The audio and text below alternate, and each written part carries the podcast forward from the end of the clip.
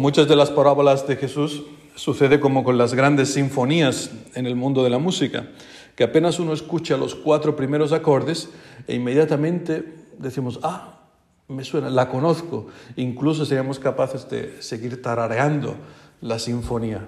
Y si eres eh, un entendido de la música, incluso sabrías decir el autor y el nombre, ¿no? Por ejemplo, si uno escucha el famoso chanananan, dice, ajá, la quinta sinfonía de Beethoven, El destino llama a la puerta, ¿no? Maravillosa esta, esta sinfonía. Pues como digo, con las parábolas de Jesús sucede algo parecido, que uno escucha las cuatro primeras palabras y dice, ah, ya me la sé, ¿no? Bajaba un hombre de Jerusalén a Jericó y todo el mundo de la iglesia dice, ah, ya, ya la parábola del buen samaritano. Y esto que está muy bien, el conocer la palabra de Dios, eh, puede ser a la vez un peligro porque puede impedirnos la atenta escucha de la palabra, ¿no? el famoso ya me la sé. Entonces no dejas que la palabra te sorprenda nuevamente.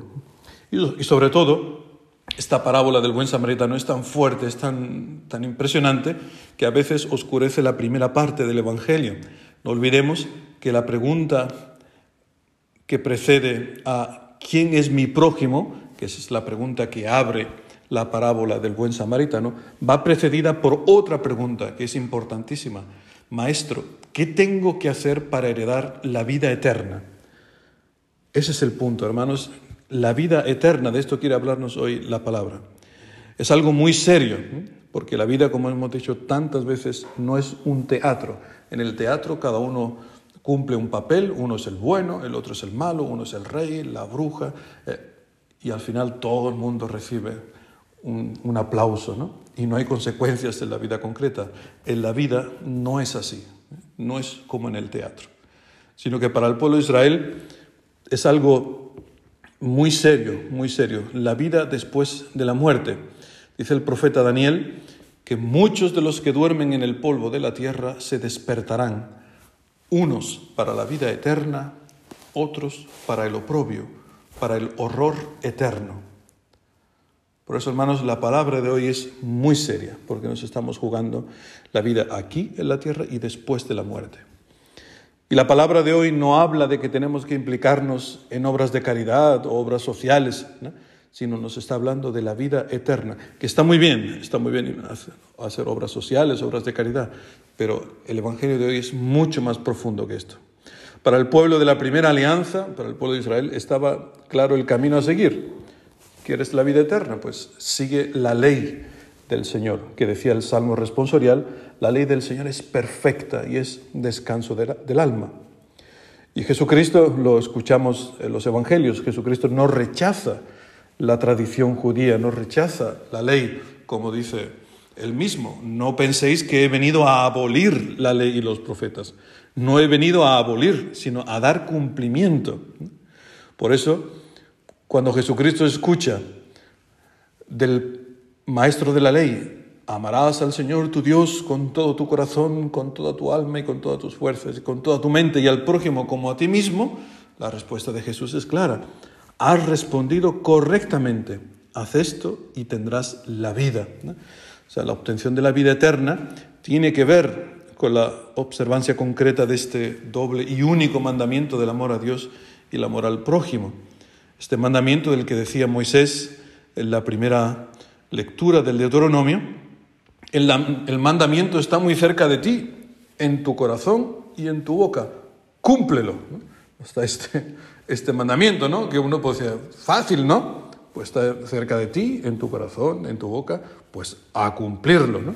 Parece fácil, pero no es así. ¿Por qué el maestro de la ley quiere justificarse entonces? Porque esto es lo que dice el Evangelio, ¿no? El maestro de la ley, queriendo justificarse, le preguntó, ¿y quién es mi prójimo? Porque en el ambiente judaico de aquel tiempo se discutía sobre quién debía ser considerado para un israelita el prójimo. ¿no? Pues claro, empiezan a manipular, empiezan a, a manejar la ley, a, adecuarla a su, propia, a su propia forma de entender la vida. Entonces, ¿quién es el prójimo a quien tengo que amar como a mí mismo? Pues el hermano, el pariente, un amigo, un compatriota como mucho. Pero Jesucristo determinará definitivamente ¿quién es este prójimo a quien hay que amar? Y Jesucristo lo dirá muy claro, es todo hombre, sin distinción, incluso el enemigo. Por eso pondrá el ejemplo de un samaritano, que los judíos no los podían ni ver, eran herejes, ni siquiera podían atravesar su territorio cuando iban en peregrinación. Jesucristo en el Sermón de la Montaña lo dirá muy, muy claro. Habéis oído que se dijo, amarás a tu prójimo, ¿no? Tu hermano, tu compatriota, tu, ¿eh? tu amigo, ¿no? y odiarás a tu enemigo. Pues yo os digo, dice Jesucristo, amad a vuestros enemigos y rogad por los que os persigan, para que seáis hijos de vuestro Padre Celestial. Sed perfectos como es perfecto vuestro Padre Celestial. En ese sentido de la perfección de amar a buenos y malos. Ahora entendemos al pobre San Pablo cuando escribía a la comunidad en Roma. Sabemos en efecto que la ley es espiritual, ¿no? Hemos escuchado en el Salmo, la ley del Señor es perfecta y es descanso del alma. ¿Sí? Sabemos que la ley es espiritual. Mas yo soy de carne, vendido al poder del pecado. En efecto, querer el bien lo tengo a mi alcance, mas no el realizarlo. Descubro pues esta ley. Aun queriendo hacer el bien, es el mal el que se me presenta. Pobre de mí, ¿quién me librará de este cuerpo que me lleva a la muerte? La respuesta está en el Evangelio de este domingo. ¿Quién me librará de este cuerpo que me lleva a la muerte? La respuesta es Jesucristo. Él es el buen samaritano. El buen samaritano no eres tú. ¿Quién eres tú y quién soy yo? Pues mira lo que dicen los padres de la iglesia. Dice San Agustín, este hombre medio muerto, al que atiende el buen samaritano, representa a Adán, y Adán representa a todo el género humano, o sea, nos representa a ti y a mí. Tú y yo somos ese hombre que está medio muerto, que iba, que bajaba de Jerusalén. Jerusalén es la ciudad de la paz, representa la Jerusalén celestial, de cuya felicidad este hombre había caído, igual que Adán ha tenido que salir del paraíso por su pecado. Así también tú y yo hemos dejado la Jerusalén celestial por nuestro pecado, por decirlo así, de una manera ¿eh? como en la parábola. Dice San Juan Crisóstomo, este hombre, este Adán, estaba tendido sin auxilio saludable, traspasado por las heridas de sus pecados, a quien ni el sacerdote Aarón, que pasó de largo, pudo socorrer con el sacrificio, ni aun su hermano, que era un levita, pudo curarle por medio de la ley. Pasan de largo. No es que no, podemos interpretar esto, ah, qué malos eran los sacerdotes y los levitas. No se trata de eso. Se trata de que ni el sacrificio de los sacerdotes ni la ley pudo curar a este hombre. Dice San Agustín, porque la ley da a conocer los pecados, pero no los perdona. Y continúa en otra interpretación San Juan Crisóstomo.